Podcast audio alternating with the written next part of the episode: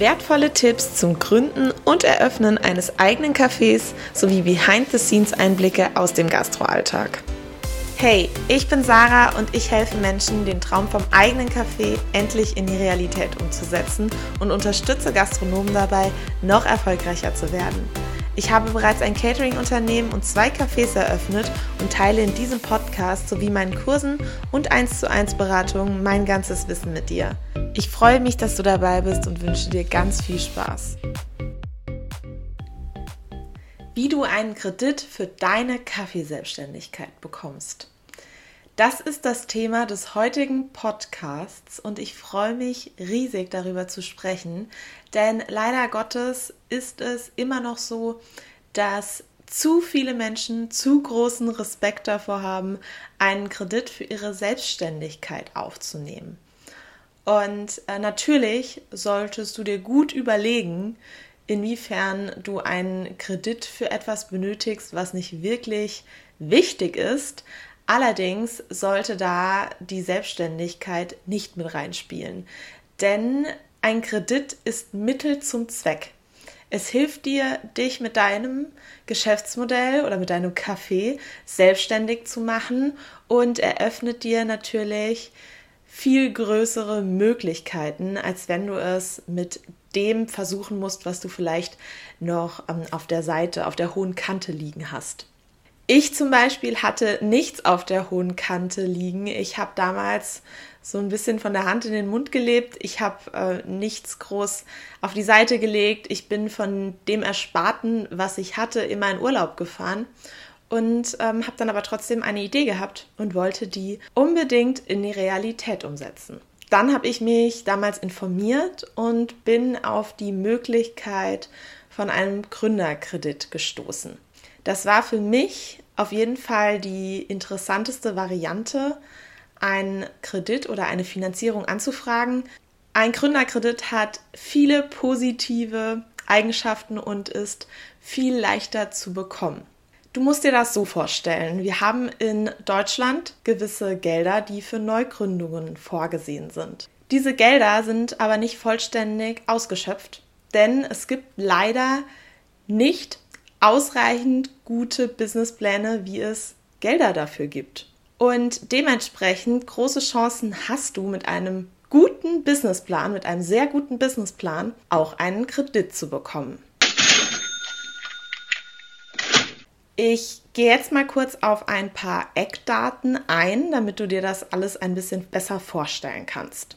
Der Gründerkredit, der nennt sich auch Startgeld, der kommt von der KfW. In der Regel sind Gründerkredite oder vor allem der Kredit, über den ich spreche, auf fünf Jahre festgesetzt. Also die haben eine fünfjährige Laufzeit, diese Kredite. Und man hat zu Beginn die Möglichkeit, ein tilgungsfreies Jahr zu bekommen. Das heißt, du musst im ersten Jahr, in den ersten zwölf Monaten, deinen Kredit noch nicht zurückbezahlen, was natürlich super positiv ist, wenn du liquide bleiben möchtest und es vielleicht zu ein paar Startschwierigkeiten kommt, was auch immer, oder du brauchst am Anfang einfach wegen XYZ mehr Geld, dann hast du hier eben die Möglichkeit, ein tilgungsfreies Jahr zu bekommen. Das hat mir damals total geholfen. Du hast generell bessere Zinssätze bei Gründerkrediten. Die kann man auch online einsehen auf der Seite von der KfW und die unterscheiden sich oftmals schon sehr von den Zinssätzen, die Banken einfach so zur Verfügung stellen für Finanzierungen dieser Art.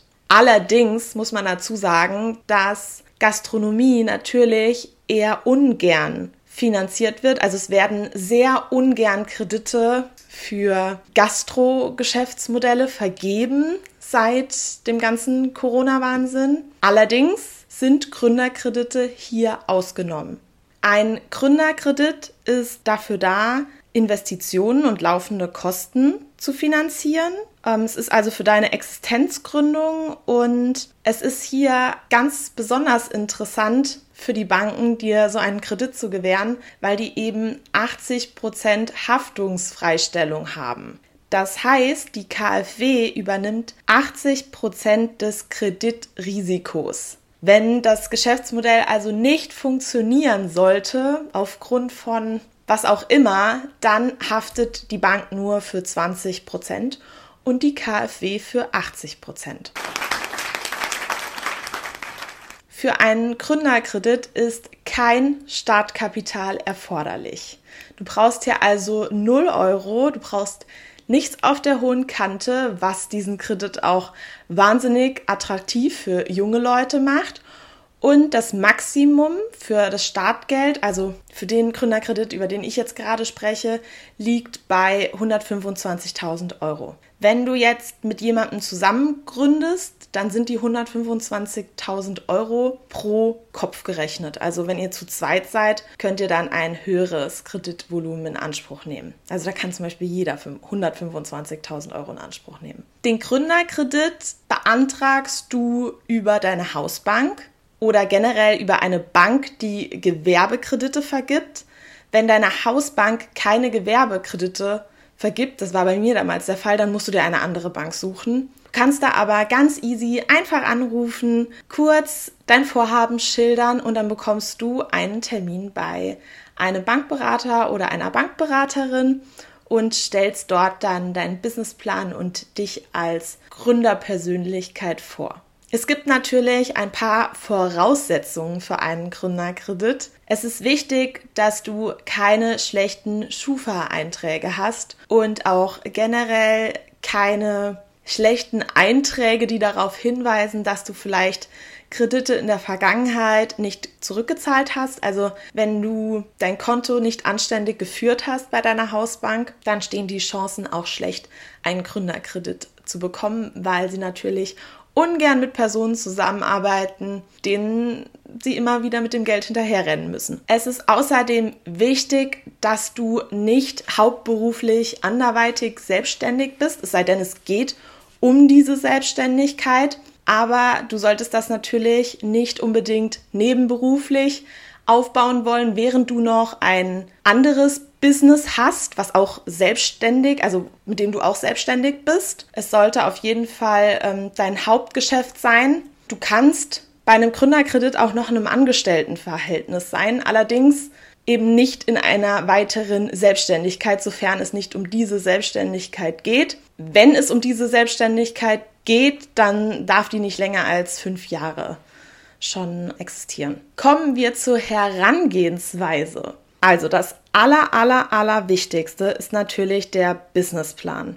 Wenn du einen Gründerkredit in Anspruch nehmen möchtest, dann musst du einen super guten Businessplan ausarbeiten. Und ich erkläre dir hier jetzt kurz, was du in diesem Businessplan alles beachten musst. Ich erkläre dir jetzt kurz, wie dein Businessplan am besten aufgebaut sein sollte. Teil 1 startet natürlich mit einer Einleitung, wobei es Sinn macht, die Einleitung erst zu schreiben, wenn der Businessplan fertig ist. Denn in der Einleitung geht es so ein bisschen darum, eine kurze Zusammenfassung zu schreiben zu dem, was den Leser oder die Leserin im Businessplan erwartet. Du sprichst zuerst über dich und deine Geschäftsidee, gehst dann darauf ein, wie die Geschäftsidee entstanden ist, also die Entwicklung der Geschäftsidee und gibst dann einen Kurzüberblick zum Konzept. Beim zweiten Teil beschreibst du die aktuelle Ausgangssituation und danach geht es schon zur Konzeptausarbeitung. Hier geht es darum, ein wettbewerbsfähiges Kaffeekonzept auszuarbeiten. Und ähm, da beschreibst du also grob erstmal das Konzept, das, was du dir eben vorgestellt hast, und gehst dann auf deine Unternehmenswerte ein, auf die Werte ein, die du bei deinem Konzept unbedingt berücksichtigst, die dein Konzept nach außen trägt und die du nach außen kommunizieren möchtest. Du ähm, gehst auf den Standort ein, wo das Ganze in die Realität umgesetzt werden wird. Und dann zu guter Letzt gehst du auf das Speisen- und Getränkeangebot ein. Im vierten Teil geht es um die Marktanalyse und im fünften Teil dann um die Konkurrenzanalyse, die ist dann auch nochmal untergliedert. Und dann kommen wir auch schon zur Wettbewerbsstrategie, zu den Alleinstellungsmerkmalen, zur Zielgruppenanalyse und möglichen Kooperationen. Punkt 7 im Businessplan ist dann ähm, Marketing. Du sprichst über deine Marketingaktion, du sprichst über deine Herangehensweise, was du also alles machen wirst. Ich habe das untergliedert in Offline- und Online-Marketing. Und dann kommen wir zum Herzstück des Businessplans, nämlich der Budgetplanung. Und die Budgetplanung ist untergliedert in Anschaffungskosten, Fixkosten, variable Kosten, die Kalkulation für Speisen und Getränke und die Kalkulation für deine Personalkosten. Und dann bereitest du dich auf die Liquiditätsplanung vor. Die ist total wichtig für die KfW. Also wenn du einen Gründerkredit beanspruchen möchtest oder beantragen möchtest, dann musst du eine dreijährige Liquiditätsplanung ausarbeiten und eine dreijährige Rentabilitätsvorschau. Und um die zu erstellen, machst du eine umfassende Umsatzplanung und gehst auf deine Öffnungszeiten ein und deinen Pro-Kopf-Umsatz. Und dann arbeitest du diese Tabellen sehr intensiv aus, denn die werden hier genau unter die Lupe genommen. Und zu guter Letzt schließt der Businessplan mit dem Punkt Wachstumspotenziale und Reserven ab. Da kannst du einfach auf Dinge eingehen, die im Businessplan noch nicht genannt sind, mit denen du aber wahrscheinlich auch Umsatz erzielen wirst. Ich habe da einfach über ein To-Go-Angebot gesprochen oder zum Beispiel über einen möglichen Lieferservice, um Vermietung der eigenen Räumlichkeiten, Catering und so weiter und so fort. Also das war der Businessplan. Das ist ganz, ganz wichtig, dass du all diese Punkte bearbeitest, wenn du einen äh, Gründerkredit in Anspruch nehmen möchtest. Und wenn du diesen Businessplan fertig hast und einen Termin bei einem Bankberater oder bei einer Bankberaterin vereinbart hast, kommt es dann zum Finanzierungsgespräch. Und in einem Finanzierungsgespräch verkaufst du nicht nur deine Geschäftsidee, sondern vor allem auch dich als Gründerpersönlichkeit.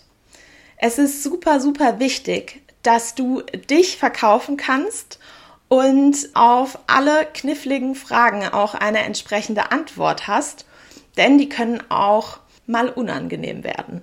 Wenn das Finanzierungsgespräch vorbei ist, hat die Bank meistens noch ein paar Rückfragen oder ein paar Änderungswünsche.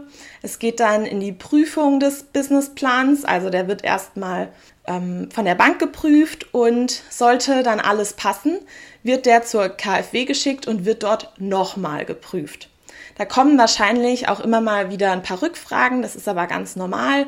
Du musst vielleicht noch ein paar Änderungen vornehmen und wenn du dann fertig bist, bekommst du die Zusage für deinen Gründerkredit und kannst endlich deinen Traum vom eigenen Café in die Realität umsetzen. So, ich hoffe, ich konnte dir einen guten Überblick darüber geben, was du tun musst, um einen Kredit für deine Kaffeeselbstständigkeit zu bekommen. Wenn du Hilfe brauchst bei der Ausarbeitung deines Businessplans oder bei der Vorbereitung auf ein Finanzierungsgespräch, dann kannst du dich immer gerne bei mir melden. Meine Kursprogramme sind genau darauf ausgelegt.